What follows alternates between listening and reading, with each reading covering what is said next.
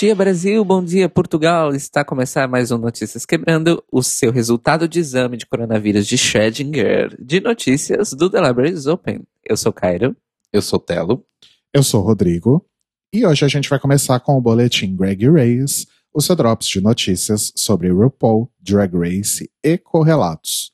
Desde a semana retrasada, quando começou aí o Secret Celebrity Drag Race, tem rolado uma polêmica, que inclusive a gente comentou aí nos nossos episódios sobre Secret Celebrity Drag Race, que a gente está lançando inicialmente apenas para os apoiadores e em breve colocaremos aí no feed uma compilação dos quatro para todo mundo ouvir, né? Obviamente, depois que acabar esse four-part special event, né? Como diz a, a RuPaul. Mas a polêmica é que logo no primeiro episódio descobriram que, na verdade, além das três alumni responsáveis pela mentoria das celebridades participantes, existem aí outras pessoas que estão dando uma mãozinha, uma mãozinha bastante importante aí, bastante significativa nas maquiagens das celebridades. Essas pessoas, pelo menos no primeiro episódio, haviam sido Chanel, Mayhan Miller e Leila McQueen. Leila McQuasi. E o fato é que essas pessoas foram creditadas como Special Consultants ou algo assim nos créditos do episódio. E aí rolou toda uma polêmica de por que, que essas pessoas não haviam sido mostradas no episódio. E essa polêmica se intensificou quando a própria Chanel foi lá no seu Instagram e disse o seguinte: Por qualquer razão, minha aparição em Celebrity Drag Race foi cortada. Apesar de eu não fazer ideia de porquê, eu fui realmente muito sortuda de poder trabalhar aí no meio de tantos talentos e das minhas irmãs de Drag Race como uma artista de maquiagem em toda a temporada de Celebrity Drag Race. A gente ama a Chanel porque ela sempre dá os, os tapas com luva de pelica. Exato. Simplesmente maravilhosa, de fato. Não só por isso. Eu não sei se decorrente disso, como um controle de danos, ou se já estava aí programado, o reality foi lá no Instagram e postou uma cena bônus deste episódio, mostrando aí Bob the Drag Queen recebendo Chanel na workroom e falando que ela é realmente uma artista fora de série, notável, e se ela te oferecer uma maquiagem ou se ela criar uma maquiagem para você, simplesmente aceite, porque vai ser a coisa mais incrível do mundo, definitivamente. E aí a Chanel conversa com as queens, a Chanel conversa com as três celebridades, e tudo isso foi simplesmente cortado fora do episódio. A essa altura do campeonato, a gente já assistiu também o episódio 2 e viu que nada de Chanel, nada de Leila Mayhem ou qualquer outra pessoa que tenha participado de alguma forma do episódio. Então, eu tenho duas questões sobre isso. A primeira é: a teoria de muita gente é que eles só soltaram isso porque isso foi falado na internet. Eu acho improvável. Tipo, ai, as pessoas estão falando na internet, fomos descobertos. Não acho que tenha sido isso. Eu acho que isso já estava planejado. Mesmo porque, tipo, tem um nome o quadro. É tipo, just the tip. Mas a minha segunda questão é mais misteriosa, vamos dizer assim. Que é o seguinte: se foram três queens, por que só a Chanel ganhou um videozinho dela? Então, é isso que a gente vai descobrir ao longo aí dessa semana, né? Será que de repente vai ter um segmentozinho com a Mayhem e semana que vem talvez com a Leila? Ah, cada semana ser uma? Olha, é possível. É possível. É, talvez. Mas, acho- mas me parece mambembe a forma de resolver. Mas é que assim, uma coisa eu concordo com o Cairo. Eu não acho que foi uma coisa do tipo, putz, deu merda, então vamos sentar aqui, É, não, porque eles Pegar- tinham editado. pegar é. todo o material e editar e montar um segmento do nosso cu. O sabe? negócio não foi editado, gente, de sexta-feira à noite até terça-feira à tarde. Foi quando saiu, sabe? Isso não, isso não aconteceu. É, o que talvez possa ter acontecido é Chanel gravou isso, achou que faria parte do episódio principal e nunca ninguém falou pra ela que isso ia ser um bônus clipe, um, Exato. um material extra da temporada, né? O que justificaria aí o posicionamento dela no Instagram. É, mas eu entendo ela porque, assim, não devia estar explícito pra ela, no contrato que ela assinou, que a participação dela seria num programa extra. Porque se fosse, ela saberia e ela ficaria pianinho, ela não teria ido a público para poder falar o que ela falou. Mas da mesma forma, eu acho muito bizarro a forma como os contratos de Drag Race com as queens funcionam. E isso é só mais um exemplo deles, sabe? Porque, tipo, é muito nada a ver quando o contrato acaba, quando o contrato continua, como que funciona elas serem chamadas ou não, o que que vai ao ar, porque é muito diferente você gravar uma participação num episódio que vai ao ar no prime time sexta-feira e uma participação que vai no YouTube três dias depois. Não me parece ser o mesmo valor de cachê para as duas coisas. Ai, eu já realmente não saberia dizer. Porque o que eu tendo, ou o que eu imagino, é que o cachê da Chanel está mais relacionado ao cargo dela de consultora de produção do que qual formato que vai ser exibido a participação dela. Entende? Uhum. Eu acho que ela ganharia a mesma coisa se o episódio, se tivesse ido pro episódio principal ou para um bônus clipe ou qualquer outra coisa. Porque ela está lá como uma consultora, é, independentemente de como seria veiculado, ela tá lá basicamente para fazer as makes das pessoas. Acho que é Uhum. basicamente isso. Mas não sei, vamos É. aguardar aí para ver o que acontece essa semana, se a gente vai ter mais clipes aí com a Chanel ou de repente com as outras queens que também estão envolvidas aí nesse detalhe de produção. E quando estourou aí essa coisa da Covid-19, quando começaram aí as medidas de isolamento social e em decorrência disso, os cancelamentos de eventos públicos e afins, a gente comentou que a DragCon havia sido cancelada. Assim como a roupa. É isso, mas não é isso, Maurício, porque nesse último final de semana aí, que acabou de passar, dia 2 e 3 de maio, rolou a RuPaul's Digital Drag Con 2020. Que eu acho que tá concorrendo esse ano como o pior evento digital em termos de divulgação durante o período de 2020. Porque assim, a gente faz um programa sobre isso, esse que vocês estão ouvindo, notícias. Ninguém sabia essa notícia até, tipo, três dias antes do evento começar. É, na verdade o que já estava rolando era uma divulgação de eventos off DragCon. Tava rolando painéis e coisas assim que não estavam necessariamente relacionados a DragCon como uma coisa que acontece de um dia ao outro, de hora a outro. Eram coisas esparsas. Mas, de fato, a Digital DragCon, realmente, a notícia acho que chegou um pouco meio em cima da hora, pelo menos aqui pra gente. Exato. Aconteceu aí no canal da Worlds of Wonder, né, no YouTube, o All Presents, e foi exatamente no mesmo final de semana em que deveria ter rolado o evento físico, Físico. digamos assim, em Los Angeles. Com performances aí de Aquaria, Alaska, Mayhem Miller, Miss Cracker, The Vivian, e além das performances, também aqueles outros, aquelas outras atrações, né, aqueles outros formatos da DragCon, como sessões de perguntas e respostas, painéis e, obviamente, venda de merchandising. Claro. A gente está gravando isso no sábado, então a gente não sabe exatamente como foi isso, esse formato, se as tradicionais cabines das drag queens e das empresas de merchandising e afins que sempre existem no evento existiram, sei lá, em formato de vídeo, fazendo uma chamadinha, ou se eram só links ou algo assim, a gente realmente não tem como saber, porque a gente está no passado Exato. enquanto gravamos, né? Quando a gente gravou ainda não, não tinha começado e quando vocês ouvirem já vai ter acabado. então, desculpa não poder trazer aí mais informações, mas talvez a gente tenha alguma coisa aí a mais para falar na semana que vem, depois do fim do evento.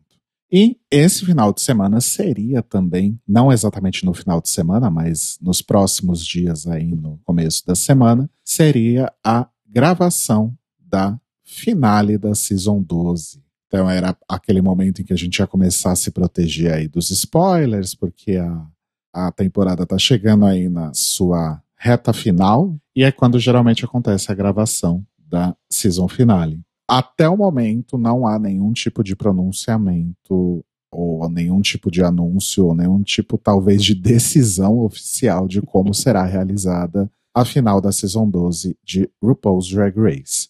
As grandes especulações são, primeiro, performances online, sei lá, no Zoom ou onde for, ou as queens vão gravar vídeos e mandar, sei lá, ou então o adiamento, de fato, para algum momento pós-coronavírus que não faremos, não tem nem como fazer ideia de quando seria isso. Mas o Ross Matthews foi questionado aí recentemente numa entrevista sobre como seria, né, o final da Season 12, numa entrevista que ele deu para o We Are Channel Q, e ele disse o seguinte: a verdadeira Queen será coroada.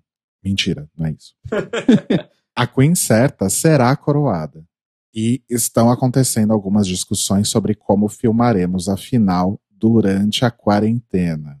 Então, talvez a possibilidade mais certeira aí é que essa final vai realmente acontecer de alguma forma, ainda durante a quarentena, mas pelo andar da carruagem, talvez não seja exibida na data que era esperada, né? Que é aí pro finalzinho de maio, mais ou menos, deixa eu ver o calendário aqui, 29 de maio, creio que seria a data de exibição originalmente planejada da final. O que, que vocês acham? Vocês têm alguma teoria nova sobre isso? Olha, nem ideia. Não sei o que, que eles vão arrumar nesse negócio. Estou à espera. É. Eu tô curioso, inclusive. I can wait to see how this will turn out, né? Tipo, como que eles vão resolver isso. Mas eu acho que se bobear, eles dão um jeito de filmar uma final no estúdio sem plateia. RuPaul, produção e as quatro ou três queens. Que a gente nem sabe isso, né? Se vai ser um top 4 ou se vai ser um top 3 por causa de todo o rolê da Sherry Pie. Né? É, assim, considerando o que aconteceu no último episódio dessa sexta-feira e considerando o lance da Sherry Pie, eu acho que a gente pode cravar que é um top 3. Provável. Porque não daria tempo de sair todo mundo e a, a Sherry Pie está desqualified, então. Enfim, vamos aguardar. A gente, com certeza, a gente vai saber alguma coisa muito em breve, porque foi um double chantei esse episódio, então deve ter aí mais uns dois ou três episódios antes da final. Enfim, agora vamos para o momento fofoca. Vamos para o momento pessoas falando mal das outras. Ok, ok. Michelle Visage deu uma entrevista para Gay Times Magazine estava falando aí sobre algumas pessoas com quem ela trabalhou e especificamente sobre a Nicki Minaj, que foi a convidada especial do debut de RuPaul's Drag Race Season 12. E aí ela respondeu o seguinte quando perguntada o que achou da estreia da temporada. Foi fenomenal. E aliás, Nicki Minaj, o quão incrível ela foi. Eu não sei imitar Michelle Visage, tá, gente? Ela inclusive citou meu nome em um rap. Me senti lisonjeada. Foi inacreditável. O que eu amei na Nick é que ela foi tão genuína, honesta e ela mesma. Quando grandes estrelas vêm, você nunca sabe o que esperar. Você não sabe se o artista vai ser pouco comunicativo, nada legal e uma pessoa totalmente fria. Como a Jessie J foi com a gente na turnê na Austrália. Mas a Nick, ela foi incrível. Gente. Oi. Oi. Girl. Que gratuito. Gratuito, né? E aí, acho que o entrevistador ficou super constrangido com esse momento e deve ter perguntado, mas eu posso colocar isso, né, no, no artigo? Ela falou, eu não ligo se você colocar aí. Não foi legal mesmo. A gente tava tudo animado e ela não foi legal. E assim, poucas vozes se comparam a ela. Essa beat consegue cantar, meu Deus. Mas isso me deixou muito triste. E é por isso que eu não quero conhecer a Madonna. Não quero me decepcionar. Sobrou até pra Madonna, gente. Olha isso. Mas foi isso, né? Michelle mordendo a língua mais uma vez. Outra pessoa aí que tá tentando aí se manter produtiva e talvez dar uma limpada na sua barra durante a quarentena é o querido Todrick Hall. Hum. Que ele acabou de lançar aí uma música uma adaptação, uma versão de uma música para esse momento de quarentena, que é Mask, Gloves, Soap, Scrubs, que é uma paródia de Nails, Hair, Hips, Heels. E ele fez né, essa versão e tal para se divertir, para ensinar as pessoas como lidar aí com esse período do, do isolamento social e como se prevenir de, de contaminação por coronavírus e tal. E o clipe tem clipe, né, feito aí com, de forma bem caseira, como as coisas têm sido feitas atualmente. O clipe tem participação de várias Ru Girls da Nicole Scherzinger e da Beyoncé. Ok. E aí, no final do clipe, o Todrick anuncia aí que ele vai lançar um EP chamado Quarantine Queen, porque ele acha que as pessoas precisam aí de algo para dar uma animada na vida e para mostrar que é possível sim sorrir, dançar e ser criativo durante esse período terrível que a gente está vivendo aí. Ok. Ok. Deem uma olhada aí no Ok. Alright. Deem olhada aí no, no, no YouTube, no clipe novo de Chodrick Hall, Mask, Gloves, Soap Scrubs. Só uma coisa, complementando uma informação que a gente deu mais cedo, que você deu, Hum, eu fui buscar os recibos aqui. Vai ser de alguns minutos. é isso? Exato. Eu É. fui buscar os recibos aqui e o primeiro anúncio da RuPaul's Digital Drag Con é do dia 27 de abril, ou seja, segunda-feira. Jesus. Eles anunciaram segunda-feira um evento que ia ser no fim de semana. Pelo menos quer dizer que a gente não comeu muita bola. Joyces. Ah, mas é online, vai estar todo mundo em casa mesmo. Ah, sim, claro. Porque ninguém faz live, né? Nenhuma dessas queens aqui faz live. E na semana passada acabou o reality show mais importante dos últimos anos, que foi o Big Brother Brasil 20. Hey, bro! Quem é RuPaul's Drag Race perto desse ícone que foi essa edição? Mas enfim. O que aconteceu nessa edição, muito provavelmente aí, incentivado pelo tédio, desespero e necessidade de entretenimento durante a quarentena e o isolamento social, foi o engajamento de muita gente que até então estava cagando para esse programa, inclusive este que vos fala É, exato. e outras pessoas mais relevantes, artistas e afins, super se engajaram aí com o BBB 20. Uma pessoa que super se engajou, inclusive, foi a nossa querida Trinity The Tuck. Ela deve ter uns amigos aqui no Brasil que dão uns toques pra ela, porque eu duvido que ela tenha visto uma cena que fosse do BBB 20. Se eu estiver enganada, ela pode vir aqui nos corrigir, a gente vai adorar. E desde a eliminação do Prior, provavelmente, ela já estava subindo hashtags no Twitter dela, fora Prior, fora não sei quem, fica não sei quem. E na grande final, ela declarou aí o seu voto para a maravilhosa Thelma Regina, que já tem rainha no nome, Exato. inclusive. Nasceu né? pra ser rainha. E, os, e ela usou a hashtag Thelma Campeã. E o tweet dela teve, sei lá, acho que 5 mil retweets, alguma coisa assim. Trinity the Tuck mostrando aí que tá sempre engajada com a sua audiência, com os seus fãs e arrasando aí na divulgação do BBB 20 e ajudando Thelma a ganhar. Eu tenho certeza que se não fosse esse tweet da Trinity, Thelma não teria ganhado. Pois é. E eu encerro então com essa palhaçada esse Greg Reyes da semana. Bom, agora a gente vai para nossa coluna internacional e a gente começa dando um, quase follow-up de uma notícia que é o seguinte. Nas últimas semanas a gente comentou sobre o fato dos Estados Unidos e Austrália estarem votando para flexibilizar a questão da doação de sangue por homens gays e bissexuais e homens que fazem sexo com homens. E agora é a vez da Irlanda do Norte. Eles também colocaram em votação essas regras impostas que atualmente a gente tem que lembrar na maioria dos países do mundo as regras são que um homem que faça sexo com outro homem tem que esperar pelo menos 12 meses sem nenhuma relação sexual para poder doar o sangue. E eles estão indo um pouco adiante, além da proposta habitual que se tem hoje, que foi aprovada tanto nos Estados Unidos quanto na Austrália, que é de três meses, que é a mesma para quem faz tatuagem, a mesma para qualquer tipo de intervenção no corpo, assim. Eles estão também fazendo uma outra proposta para 30 dias. A gente tem que lembrar que, por que dos três meses? Caso você tenha tido algum contato com alguma doença que seja infecciosa através do sangue, ou você tenha adquirido alguma infecção sanguínea, como por exemplo HIV, o tempo que o teste normalmente demora, né, e o tempo que ele é mais provável de dar falsos negativos ou falsos positivos, é o tempo de três meses. Então, se você fez uma tatuagem, né, que envolve agulhas, envolve sangue, tem esse tempo de três meses. A mudança vai ocorrer seguindo etapas semelhantes às que aconteceram tanto na Dinamarca quanto nos Estados Unidos, que é primeiro vai entrar em votação numa Câmara, depois vai para outra, depois vai para o Supremo e depois, enfim, vai ser comunicado. O ministro da Saúde, o Robin Swan, disse o seguinte: É de extrema importância para mim manter a segurança do sangue coletado e estou confiante de que a nova política que estou anunciando hoje fará isso, ao mesmo tempo em que permitirá que mais pessoas doem. Obviamente, a gente sabe que esse movimento está sendo basicamente mandatório, né, depois que a gente teve a questão do Covid-19, onde as pessoas estão ficando mais em casa. Então, se você tem a maioria da população em casa, você precisa do máximo possível de doações.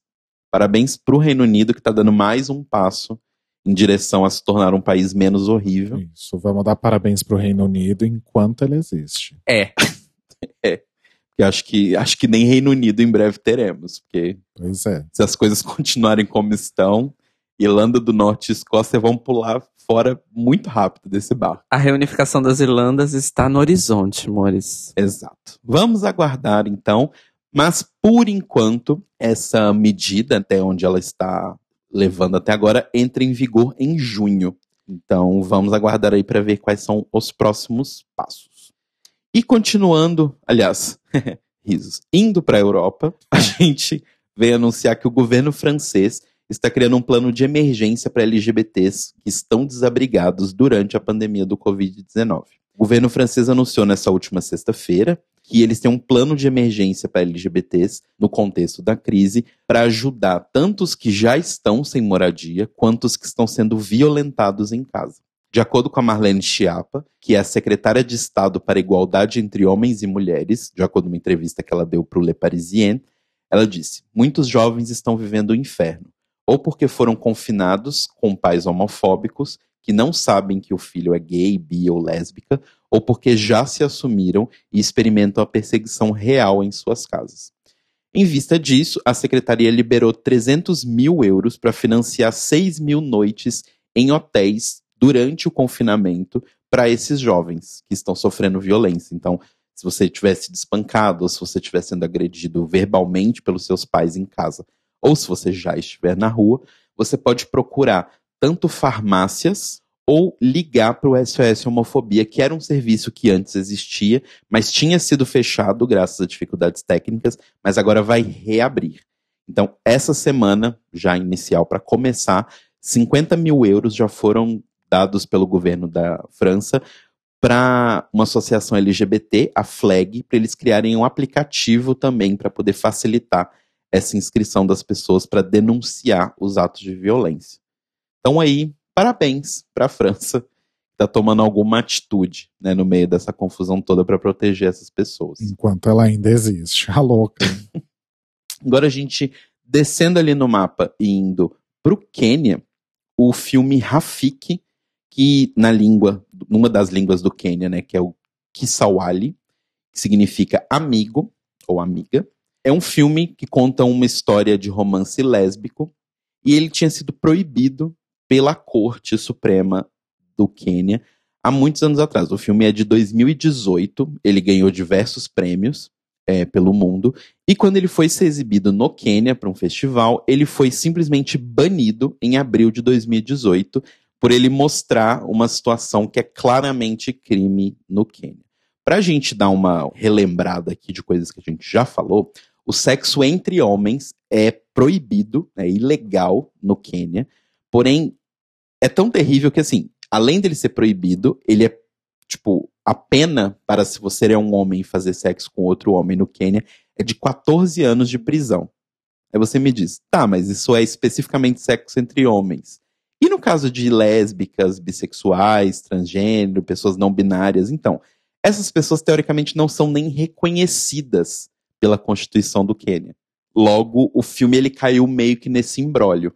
O que os produtores e diretores do filme afirmam é que essa proibição do filme ser exibido nada mais é do que destruir a liberdade de expressão do povo, porque justamente, já que essas pessoas não são nem reconhecidas pela Constituição, não há nenhuma lei acerca dessas pessoas. Logo, não é crime. Entende o buraquinho jurídico ali que estão tentando enfiar? Mas enfim, o filme foi à votação novamente na Suprema Corte e ele continua banido.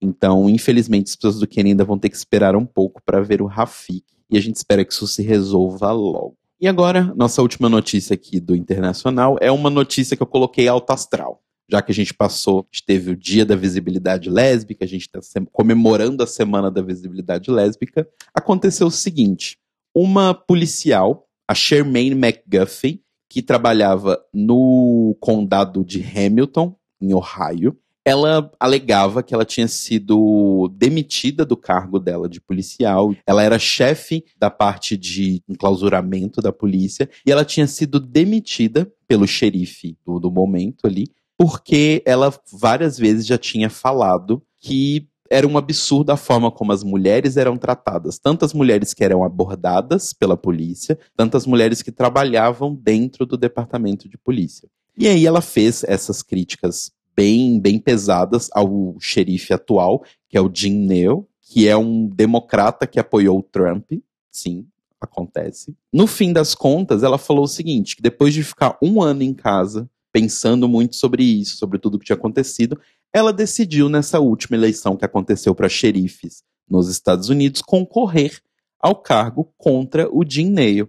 E aconteceu que ela ganhou dele com 70% dos votos. Yes, Olha. Queen. E com isso, ela já era uma pessoa histórica, a Shermaine McGuffey, porque ela tinha sido a mulher que tinha chegado em um cargo mais alto dentro da polícia de Hamilton. E agora ela chegou ao cargo de xerife do condado de Hamilton, Ohio. Então, parabéns para ela que não só deu uma boa na cara de um homofóbico, como ainda se tornou uma mulher ainda mais poderosa. Então, parabéns para Shermaine, sapatão maravilhosa, mostrando a força da mulher sapatona. Ela não vai deixar a inveja a abalar. Exato. Pra sempre. E eu amei que foi tipo 70% que ela venceu dele, sabe? E isso é muito legal porque mostra que assim, não é só do tipo, ah, ela ganhou porque as pessoas gostaram dela, ou porque elas as pessoas se simpatizaram pelo fato dela ser mulher e lésbica. blá, blá. Não. Todas as denúncias que ela tinha feito estavam corretas. A população realmente estava puta com o cara. Porque o cara andava fazendo muita merda. Senão ele não teria perdido com 70% dos votos. Sim. Né? Enfim. Parabéns pra Shermaine. Arrasou. E vamos então agora para a nossa editoria de cultura, que essa semana está focada na arte audiovisual, cinema, TV, webséries, videoarte, a louca. Transmídia. gente, transmídia, né? Um dia a gente tem que ter essa conversa. Fica a dica, inclusive, para iniciativas trans envolvendo multimídia. Transmídia, um ótimo nome. Amo esse tipo de trocadilho. Mas enfim, nosso primeiro ponto aqui é que estreou no Netflix, depois de ter estreado Circus of Books, não é que nós comentamos na outra semana. Mais um documentário produzido pelo Ryan Murphy estreou na Netflix, que se chama A Secret Love. Ele conta a história da Terry Donahue e da Pat Henshaw, que é um casal lésbico que está juntos há 65 anos. Uau. E elas só saíram do armário enquanto lésbicas e enquanto casal há mais ou menos 4 ou 5 anos atrás, gente. Gente. Elas passaram basicamente 65 anos vivendo um casamento, basicamente, em segredo, Discretíssimas. discretérrimas e vencedoras. A Exato. Terry Donahue, inclusive, ela é uma pessoa famosa. Por quê? Ela é ninguém mais, ninguém menos do que a jogadora de beisebol que inspirou o filme A League of Their Own. Gente. Olha aquele filme com a Madonna. Coitada, ela Exato. deve ficar muito daqueles. Nós no Brasil, e imagino que Portugal também não, não temos noção, porque beisebol não é muito a nossa praia. Nem do Brasil, nem de Uhum. Portugal. Mas por causa dela ter sido a primeira estrela mulher do beisebol, na liga profissional, né, na primeira vez que houve um campeonato nacional de beisebol feminino e tudo mais. Isso, gente, nos anos 40, tá? Eu não tô falando de ontem. Tipo, faz muito, muito tempo mesmo. Ela acabou por se tornar, por causa disso, um ícone feminista. Porque ela foi uma das primeiras mulheres jogadoras de beisebol que virou uma superstar. Então, tipo, tinham pôsteres dela, tinham figurinhas autografadas delas. Ela vendia bolinha, bolas de beisebol autografadas com o nome dela. E nenhuma mulher nunca tinha feito isso antes. Antes dela. Muito bem. A história dela inspirou o filme A League of Their Own. Que alguém me lembra o título brasileiro dele, por favor? Ixi, uma equipe muito especial ou algo assim? Exato. Aqui em Portugal se chamou Liga de Mulheres. Olha só. Olha, melhor ainda. E agora ela tem finalmente, depois de ter saído do armário, a sua história mais completa, vamos dizer assim, contada nesse documentário produzido pelo Ryan Murphy e pelo Jason Blum. Então, muitas pessoas já assistiram, estreou realmente essa semana, eh, acho que na quinta ou na sexta-feira, e muitas pessoas já assistiram e tem havido uma ótima recepção, assim como com o Circus of Books, pela internet. Então eu estou muito ansiosa para ver, porque eu fiquei impressionado com o fato delas não terem se separado, terem vivido como um casal, sendo que a Terry tinha exposição midiática a maior parte da vida dela, por causa da carreira dela de beisebol, e elas se mantiveram aí. E uma, um dos pontos do filme é que elas saíram do armário, finalmente, como um casal lésbicas, e aí a- a questão é, agora que a gente saiu e que a gente pode se casar, será que a gente deveria se casar? E aí tudo se desenrola. Essa história delas. Eu estou bem, bem animada porque eu vi o trailer e elas são, tipo, fofíssimas. E só do pouco do trailer, tipo, elas têm muita história, gente. Tipo, muita história pra contar. E elas devem estar juntas desde novas, né? Porque se elas estão há 65 anos juntas, Uhum. e elas devem ter o quê? 80 e pouco? 90? Sim, elas estão As duas estão na faixa dos 80 anos. Elas estão juntas desde o, desde o começo dos 20 anos delas, basicamente. Olha que legal. Tipo eu e o Rodrigo. Bafo, né? Ah, você, né? Eu já tinha 30 e pouco. Você já era velha.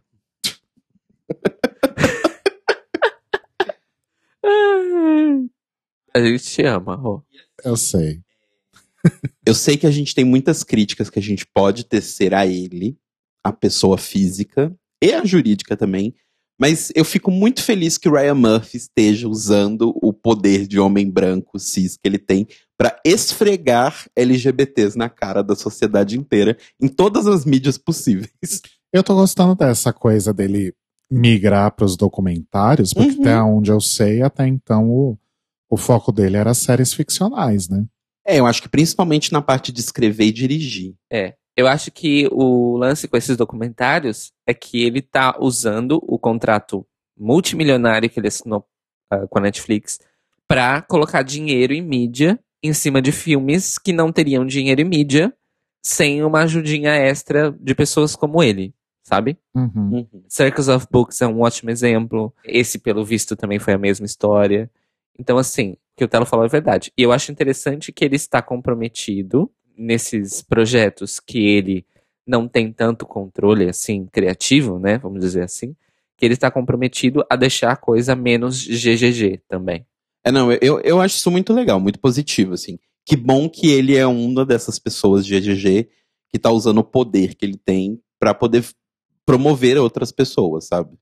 Tipo, sem ele ter bancado e botado muito de dinheiro e nome, Pose nunca teria acontecido.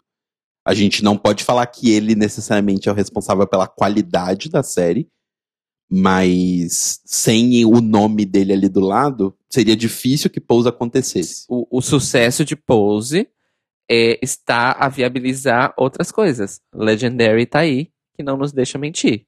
E que foi ah, acolhida pela HBO para ser produto de estreia do novo streaming deles. Então, tipo assim, é uma banca, gente. É uma banca que está sendo colocada e está sendo entregue.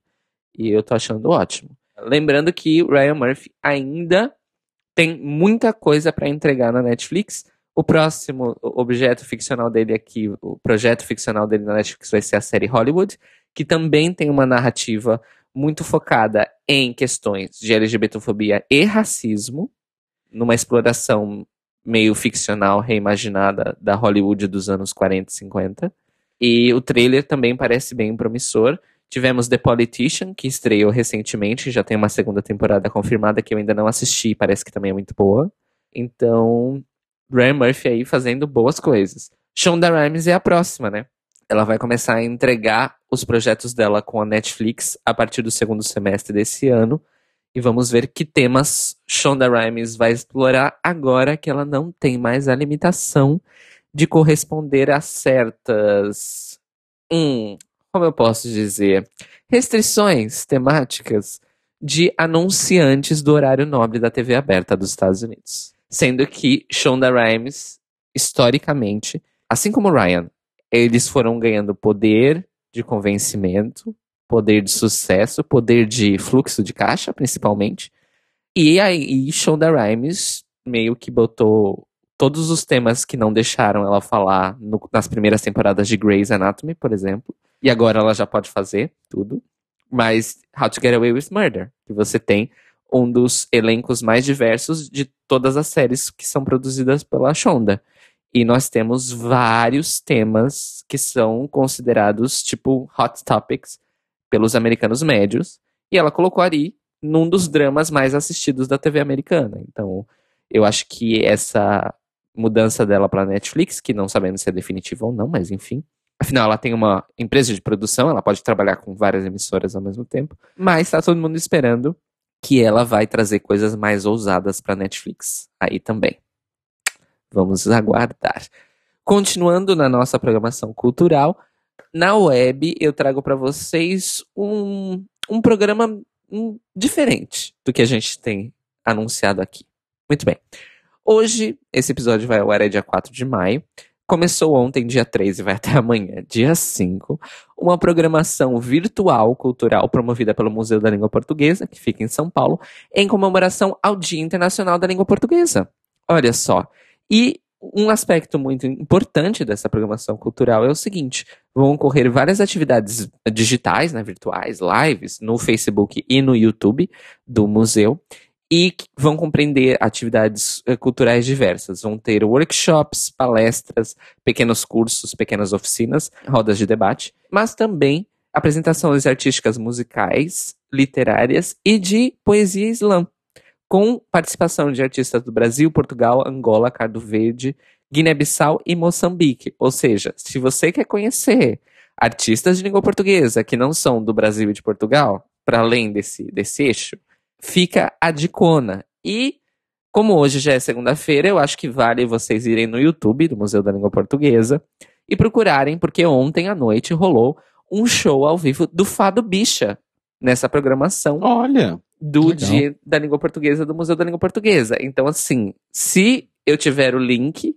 na segunda-feira de manhã, quando eu postar o episódio para vocês, estará aqui na descrição. Se não tiver, ao longo da semana a gente posta nas redes se a gente conseguir. Mas vai lá então no site do museu ou diretamente no YouTube, Museu da Língua Portuguesa, e acompanhe a programação porque vale muito, muito, muito a pena. Então fica essa dicona aí para acompanhar. Eu nem sabia que tinha um Dia Internacional da Língua Portuguesa, gente. Sabiam? Vocês sabiam? Também, Também não. não. Não. Incrível. Arrasaram muito. Somos poucos falantes, né? Na verdade, não. É. É a quinta primeira língua mais falada do planeta. Isso não é pouca gente. A quinta? É. Nossa. É, meu bem, a CPLP tem o poder.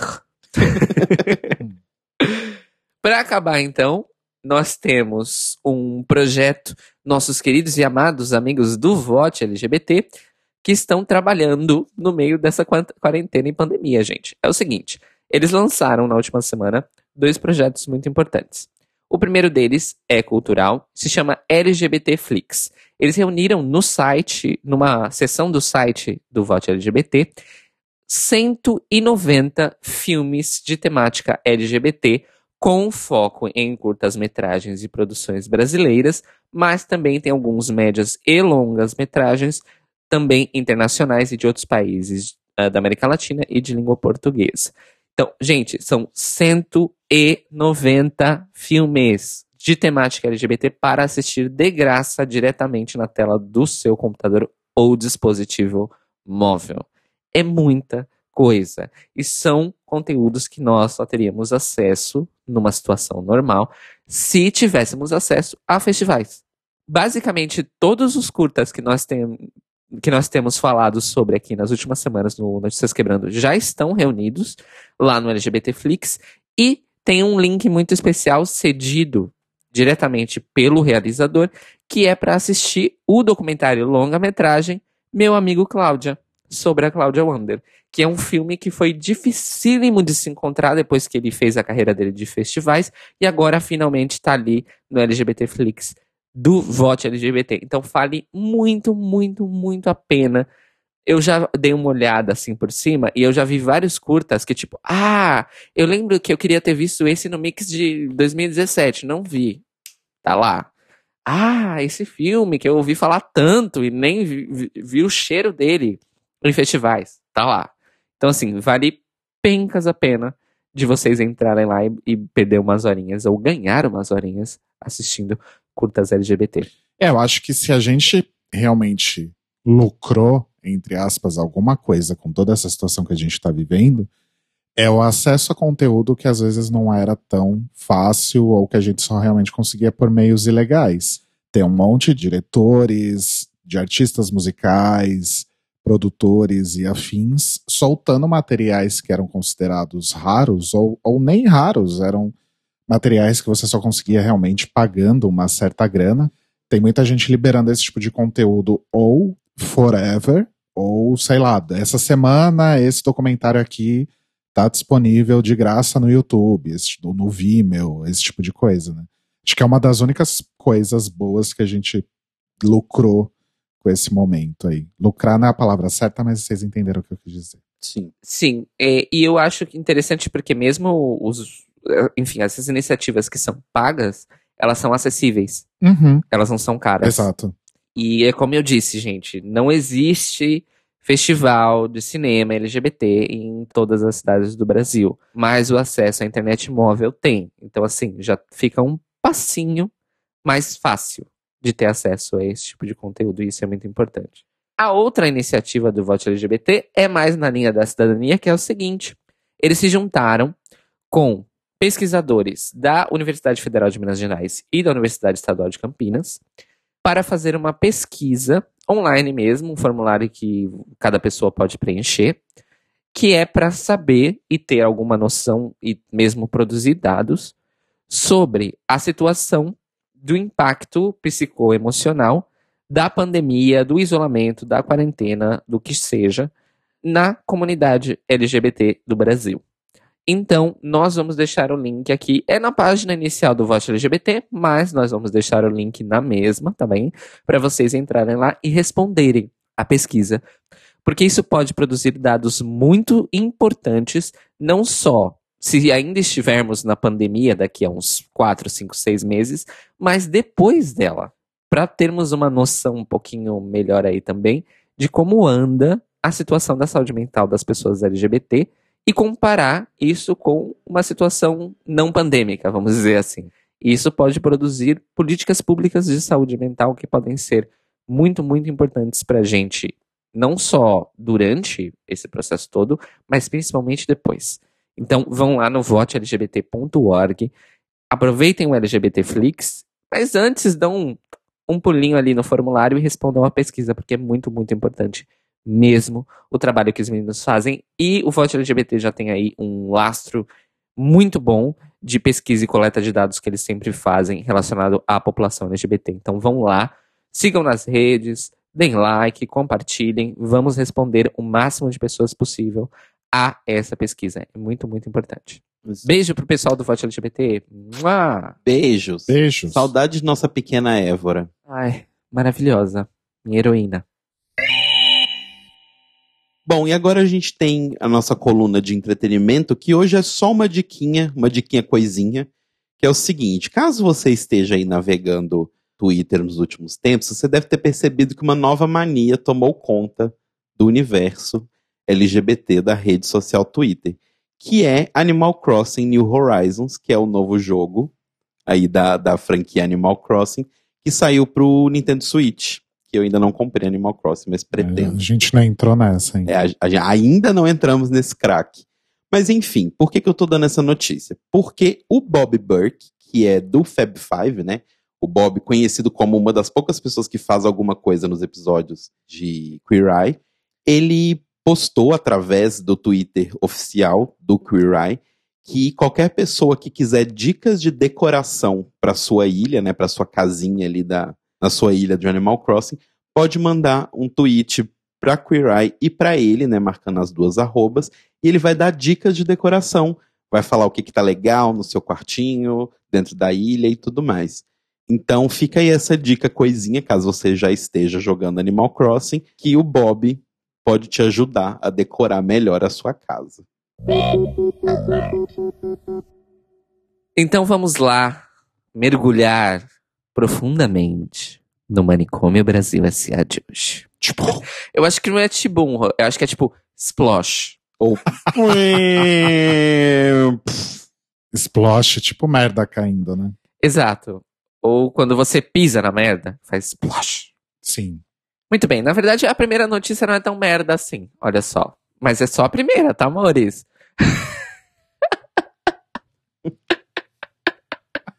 não se anime. Muito bem, nós comentamos nas últimas semanas que o STF ia fazer apreciação e votação sobre a questão da doação de sangue por homens que fazem sexo contra homens, blá blá blá blá blá blá blá. blá. Muito bem. A votação começou então na semana passada. E eu digo começou porque ela realmente ainda não acabou. Mas nós já temos uma maioria de votos contra a restrição a doação de sangue por homens que fazem sexo com homens. Essa maioria de votos foi atendida mesmo na sexta-feira, dia 1 de maio, sendo que até agora, seis dos 11 ministros do STF voltaram nesse julgamento, que mais especificamente versa sobre a constitucionalidade dessas normas do Ministério da Saúde e da Anvisa, que limitam aí por 12 meses, blá blá blá blá blá blá blá. Vocês já sabem. Na verdade, uma coisa que a gente esqueceu de mencionar aqui, mas na verdade de reforçar, e que é muito importante nesse caso, é que esse julgamento, ele na verdade começou em 2017, quando o Gilmar Mendes, no primeiro dia de votação, lá em 2017, suspendeu o julgamento para pedir vista, ou seja, mais tempo para analisar o caso. Três anos depois, finalmente, temos a continuação do julgamento, e esse julgamento só foi retomado justamente por causa do questionamento de várias entidades, tanto de saúde quanto ONGs ligadas ao movimento LGBT, de que o Brasil precisa desse sangue. Literalmente precisa deste sangue. Ainda não há previsão exata da retomada da votação, mas a expectativa é que logo no começo dessa semana seja retomado este assunto, visto que a votação já chegou na metade com apenas dois dias, certo? De apreciação.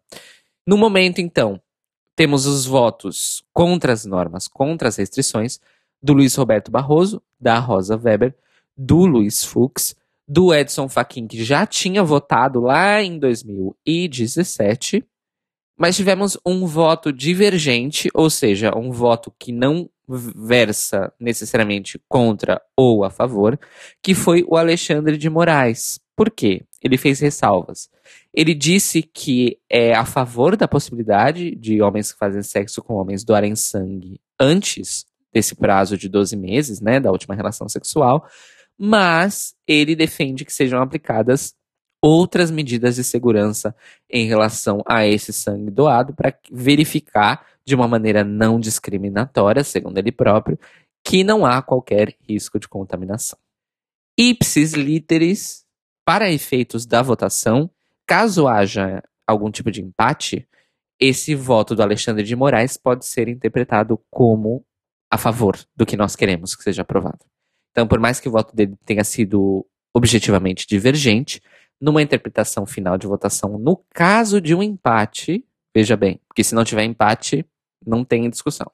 Pode ser que seja interpretado o voto dele como contra a restrição. Vamos então continuar a acompanhar isso com certeza, porque se isso for decidido já nos próximos dias, né, nessa semana, isso pode ter que ser aplicado assim horizontalmente no sistema de saúde do Brasil inteiro. O que significa que as bichas podem voltar a poder doar sangue muito mais cedo do que esperávamos. Vamos estar a acompanhar com certeza. Agora caindo já para a parte pior, é uma notícia que ela é satisfatória do ponto de vista do ranço, tá bem? Mas ela é uma notícia triste em si mesma. Por quê?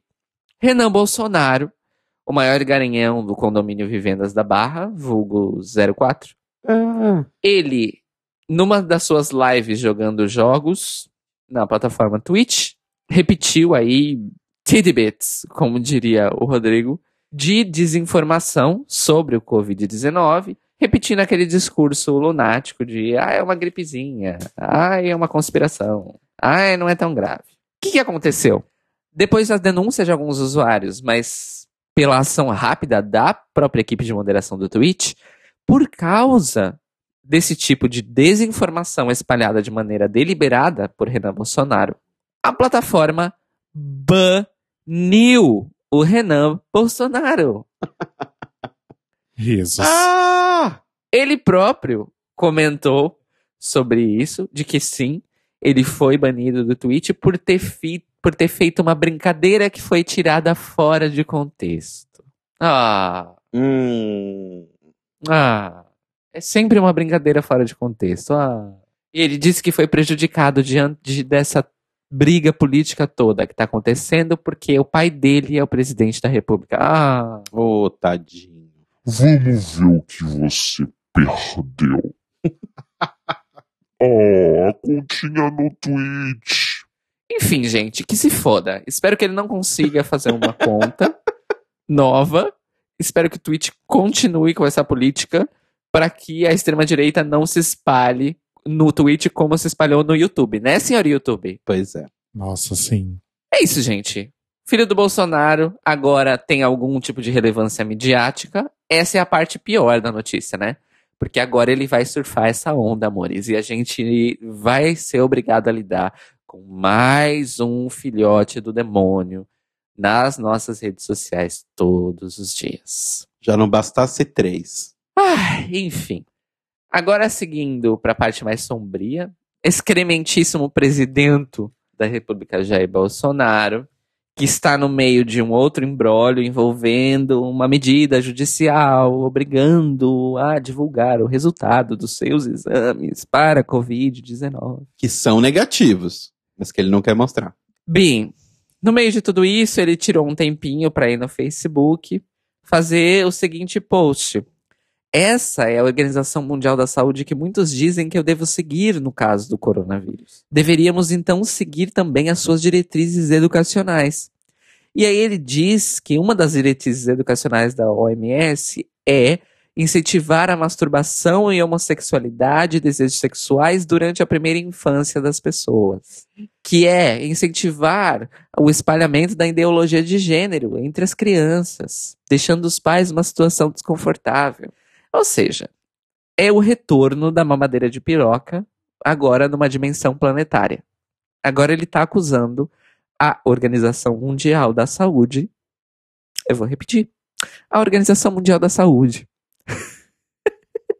De fazer propaganda de incentivo de masturbação e homossexualidade em crianças.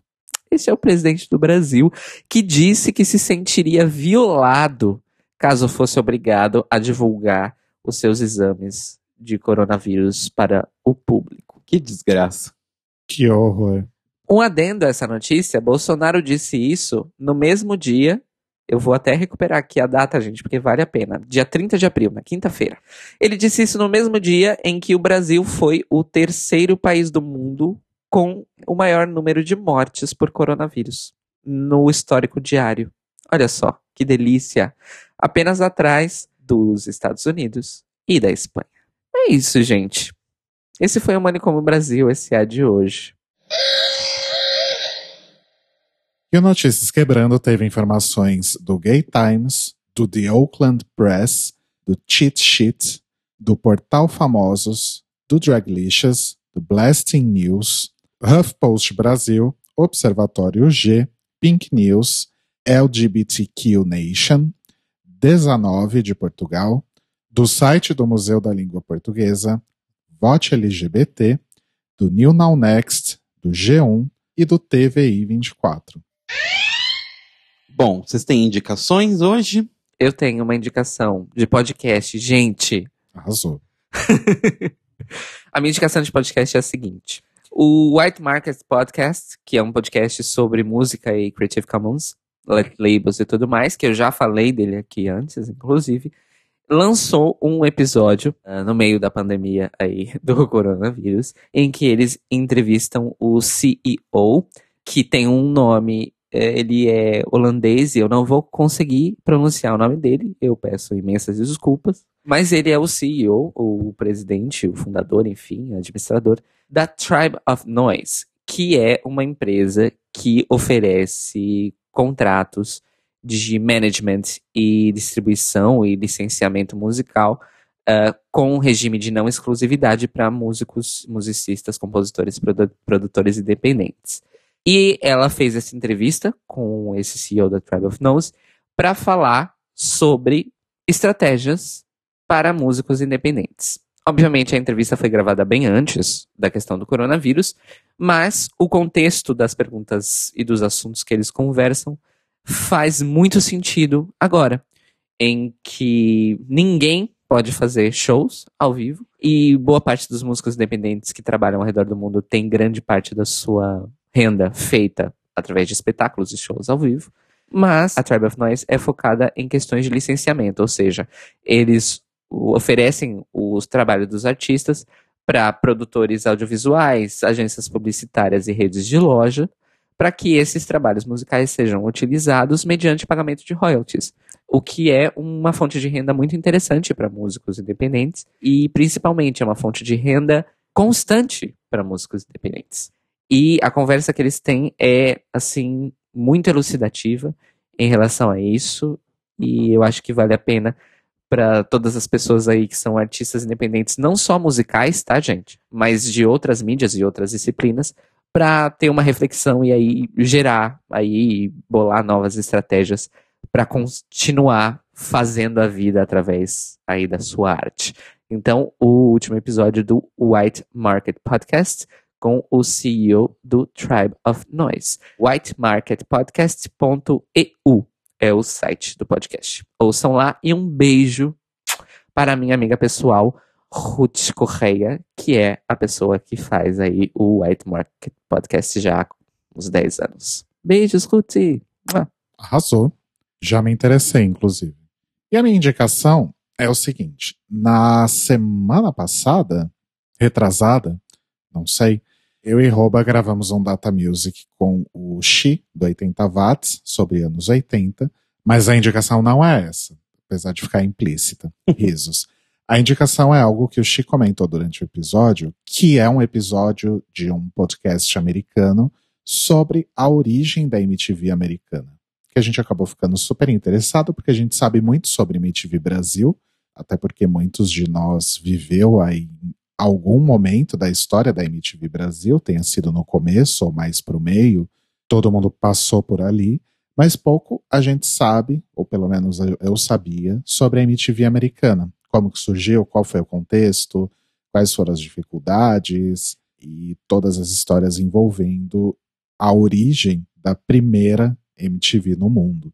E aí o Shin indicou esse episódio de um podcast que nem existe mais, que se chama Between the Liner Notes, que se chama I Want My MTV. Foi lançado em 2015, olha só. E tem entrevistas com executivos da MTV da época, responsáveis por, pelo lançamento do, do canal e tudo mais.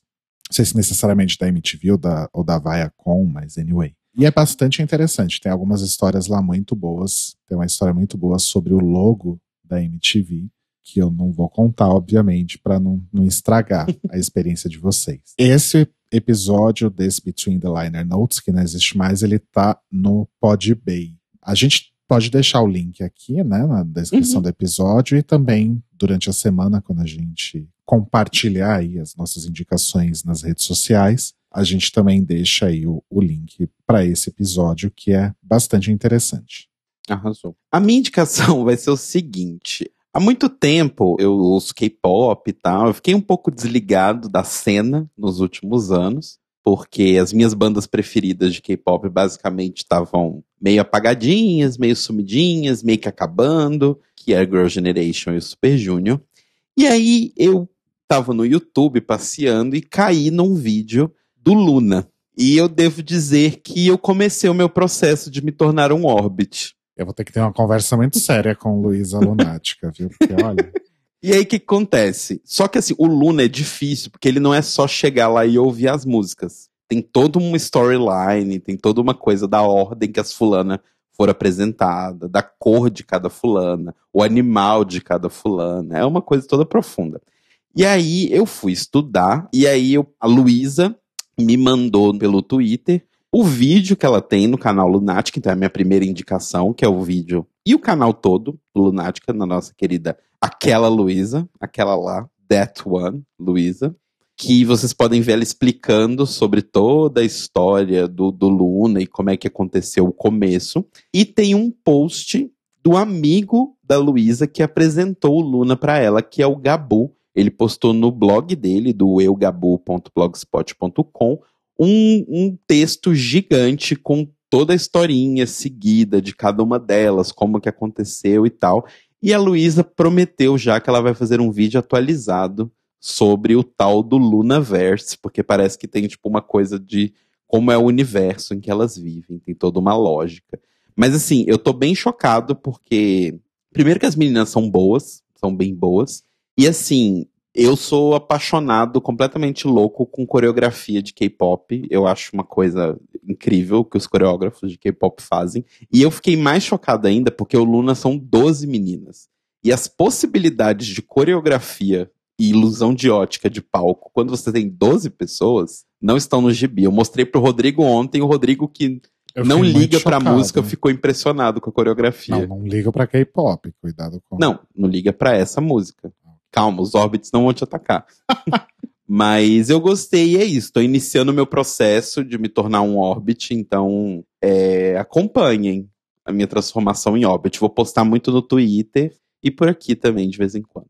Mas eu já tô puto, porque a gravadora delas parece que é uma bosta. Porque assim, tem uma música que elas dançaram que é, tipo, maravilhosa, que chama Satellite, que é a minha música preferida até agora, das poucas que eu ouvi. E não fizeram o clipe da música. Tô chocado. Mas o, o Luna é meio o indie do K-pop, né? Porque até a, até a Luísa falar muito tal, eu nunca tinha ouvido falar Então, sobre o Luna. É porque o Luna, ele não faz parte das duas grandes gravadoras de K-pop, né? As duas, eles não chamam de gravadora, eles chamam de empresa. Que é a YG, que é do Blackpink, que, que tinha as 21, Uhum. tinha o Big Bang e tal. E a SM, que tinha Girl Generation, tinha o. Tem, né? Ainda, o Super Junior e tal. Elas são o primeiro grupo de uma gravadora meio que nova, que chama Barry Ah, Block. Entendi. Barry Block Creative. Então a é. divulgação não é pesadíssima, de fato. Na- assim, eles fizeram uma mega divulgação pro lançamento do grupo, mas meio que. Eles fizeram a mesma coisa que a ID faz normalmente, que é fizeram um mega lançamento da Ciel quando ela saiu do 2NE1, porque não, ela vai ser foda, ela vai ser a maior artista da Coreia, ela vai passar boa, ela vai passar todo mundo. Esqueceram a Ciel no churrasco, nunca mais fizeram nada com ela. E como lá tem essa coisa bizarra de os artistas serem efetivamente produtos da, da gravadora, porque a gravadora investe muito dinheiro neles, dá aula de línguas, dá aula de dança, dá aula de canto, dá cirurgia plástica, dá casa, dá tudo pra eles, tem essa relação meio esquisita, a Ciel nunca fez mais nada. Então, o Luna tá meio que mais ou menos parado, pelo que eu entendi, mas enfim, tô estudando ainda, gente. Não sou Orbit, mas estou me tornando. Se preparando pro comeback já. Exato, acompanhem essa jornada. E o Notícias Quebrando está disponível toda segunda, logo pela manhã, no nosso canal no YouTube, youtube.com.br The Libraries Open Podcast, no nosso site, thelibrariesopen.com.br e no feed, para que você possa ouvir aí no seu agregador de podcasts preferido e também no Spotify. E se você quiser divulgar um podcast ou divulgar uma fanbase aqui com a gente, manda seu e-mail para contato@thelibrariesopen.com.br ou entra no nosso site thelibrariesopen.com.br e deixe seu comentário no post deste episódio. Lembrando que a gente está no YouTube como The Libraries Open Podcast, no Twitter e no Instagram como Tlio Podcast e no Apoia-se como The Libraries Open. E nós nos ouvimos e nos falamos novamente hoje à noite, a partir das 21 horas, horário de Brasília, e na uma da manhã da terça-feira, horário de Portugal, ao vivo no YouTube, em youtube.com.br The Libraries Open Podcast, para mais um episódio do The Libraries Open, O podcast. falando sobre o quê? Mais um episódio de RuPaul's Drag Race. Mas vamos ter convidadas maravilhosas, que eu não vou contar quem são. É verdade? Exato. Debutando, inclusive. Estejam aqui, quem viver verá e ouvirá. Não é É. convidada de comeback, é convidada de debut, hein? Debut. Uh, Debut. É o debut do Luna. Exato. Vai ser as meninas do Luna, gente. Vai ser, vai ser com, com 15 pessoas o podcast. Nós três mais as 12. Falando em coreano. Pessoas das quais a gente não fala a mesma língua, né? A gente fala a língua do amor, cara. Enfim. Então tá. É, ok, gente. Então tenham uma boa segunda-feira e beijinhos. Beijo. Beijo, eu tô fudido.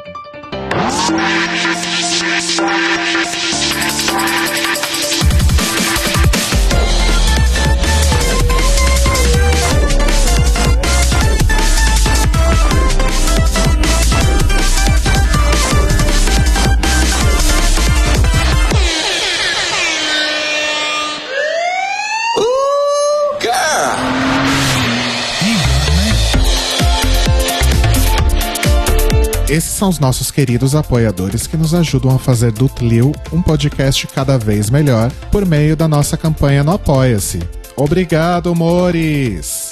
Rafa Bibi, Ivan Ribeiro, Tonho Esteves, Leandro Bacelar, Tiago Querentino, Fúvio Bassalobre, Sérgio Araújo, Thaís Alves, Fred Pavão, Lucas Alves Romeiro, Gui Gonçalves, Mia Brandão, Jean Prado, Pandora, Maíra Bueno, Inês Barreto, Cacita Alves, Bia Souza, Valdi, Manuel Carneiro, Letícia Ferreira, Vitor Vila Verde, Arthur Mois, Raboni Santos, Vini Souza, Edgar Torres, Malu Vieira, Inoue, Duda Zanini, Luiz Oeste, Juliano Lopes, Brenner Guerra, Tata Finoto, Malcolm Bauer, Pietro, Senhor Basso, Rafael Pinho Pradella, Isa de Sales, Feliciano Silva, Nájila Sanderson, Glessi Jatobá, Danilo Cursino. E se você quer ouvir o seu nome no final de todos os nossos episódios, vai lá em apoia.se barra The Library is Open, confira as nossas metas, escolha suas recompensas e se torne uma apoiadora do The Library is Open. Este podcast faz parte do movimento LGBT Podcasters. Conheça outros podcasts através da hashtag LGBT Podcasters ou do site www.lgbtpodcasters.com.br. Ah, enfim. Agora seguindo para a parte mais sombria da nossa questão aqui. Ai, gente, pera lá. Pera lá que o link que eu peguei sobre a notícia do Bolsonaro tem paywall e eu não posso nem ler a notícia inteira.